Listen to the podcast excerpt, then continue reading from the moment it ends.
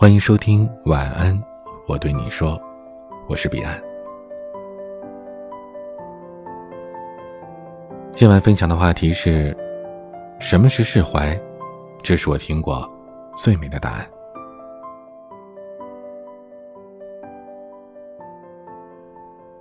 什么是释怀呢？释怀就是对过去的事不再怀念，对离开的人不再纠缠，对做不到的不再自责，对得不到的不再留恋。释怀不仅是对自己负责，也是对他人尊重，更是对万事看透。人生本无常。世事难判断，遇见了就好好珍惜，错过了就努力释怀，然后微笑着踏上人生的另一段旅程。学会释怀，就是懂得不处处和人比较。人生的缺憾，最大的就是和别人比较，和高人比较，使我们自卑。和俗人比较，使我们下流；和下人比较，使我们骄慢。外来的比较使我们心灵动荡、不能自在的来源，也使得大部分的人都迷失了自我，避障自己心灵原有的氤氲馨香。有一个人在河边钓鱼，他钓了非常多的鱼。但每钓上一条，就拿尺量一量，只要比尺大的，他都丢回河里。其他的钓客不理解的问他：“大家都希望钓大鱼，为什么只有你把大鱼丢回河里呢？”这个人轻松地说：“因为我家的锅只有尺这么长，太大的鱼装不下。不让无穷的欲念占据自己的心，够用就好，这也是不错的生活态度。”梅须逊雪三分白，雪却输梅一段香。当人们在吃到饱的自助餐厅肆无忌惮的吞食，那可真是一个可怕的景象。取自己够用的，不必贪求，这也是一个重要的修炼。梅花不用羡慕牡丹花，月亮不用去嫉妒太阳。当你停止了抱怨，也就懂得了释怀。我们之所以会抱怨，无非是因为九个字：放不下、看不透、忘不掉。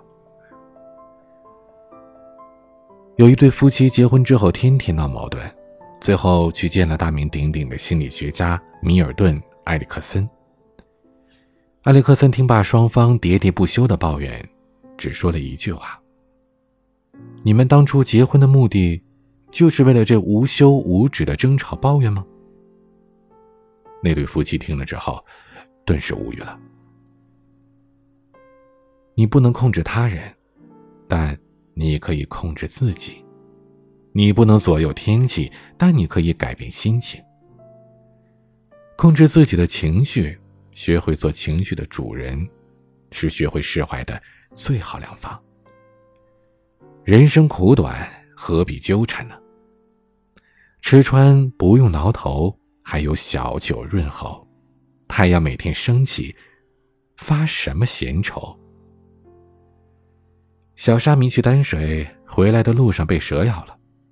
回到寺院处理好伤口，他找到了一根长长的竹竿，准备去打蛇。慧清法师见状，过来询问他。法师问道：“你伤口还疼吗？”小沙弥说：“不疼了。”慧清法师说：“那既然不疼了，你为什么还要去打他？”小沙弥说：“因为我恨他。”慧清法师说：“他咬疼了你，你就恨他；那你踩疼了他，他也恨你，也该咬你啊。你们双方因恨结怨，可你是人，你该早些放下心头的仇恨。”圣人不仅只懂得化解自己的仇恨，更善于化解对头的仇恨。小沙弥怔住了，他呆呆的望着慧清法师。法师又说，世人对待仇恨有三种做法：第一种是记仇，等于在自己的心里割了一块土坷垃，自己总是生活在恨意带来的痛苦当中；第二种是尽快忘掉仇恨，还自己平和与快乐，等于是把这个土坷垃弄碎，在上面种了花。第三种是主动与仇人和解，解开对方的心结，等于是把花朵赠给了对头。能做到第三种，就与圣人的境界差不远了。最好的放下是学会释怀，一念之间，天地皆宽。相濡以沫，不如相忘于江湖。唯有放下怨恨，人生才能自由轻松，才能更早的收获幸福。没有释怀不了的往事和旧人，只有不愿放下的过往和回忆。生命给予我们的不是那些艰难，而是成长，是学会举重若轻，是将曾经无法释怀的那些过往，统统放下。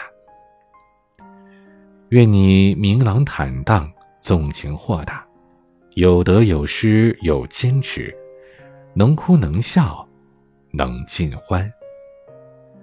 愿你一生努力，一生被爱，想要的都得到，得不到的都释怀。愿你学会释怀后一身轻松，愿你无悔亦无惧。安度余生。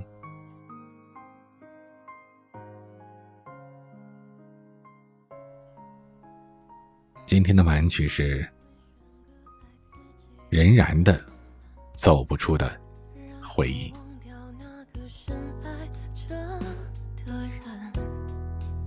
手几天全不再期待永恒。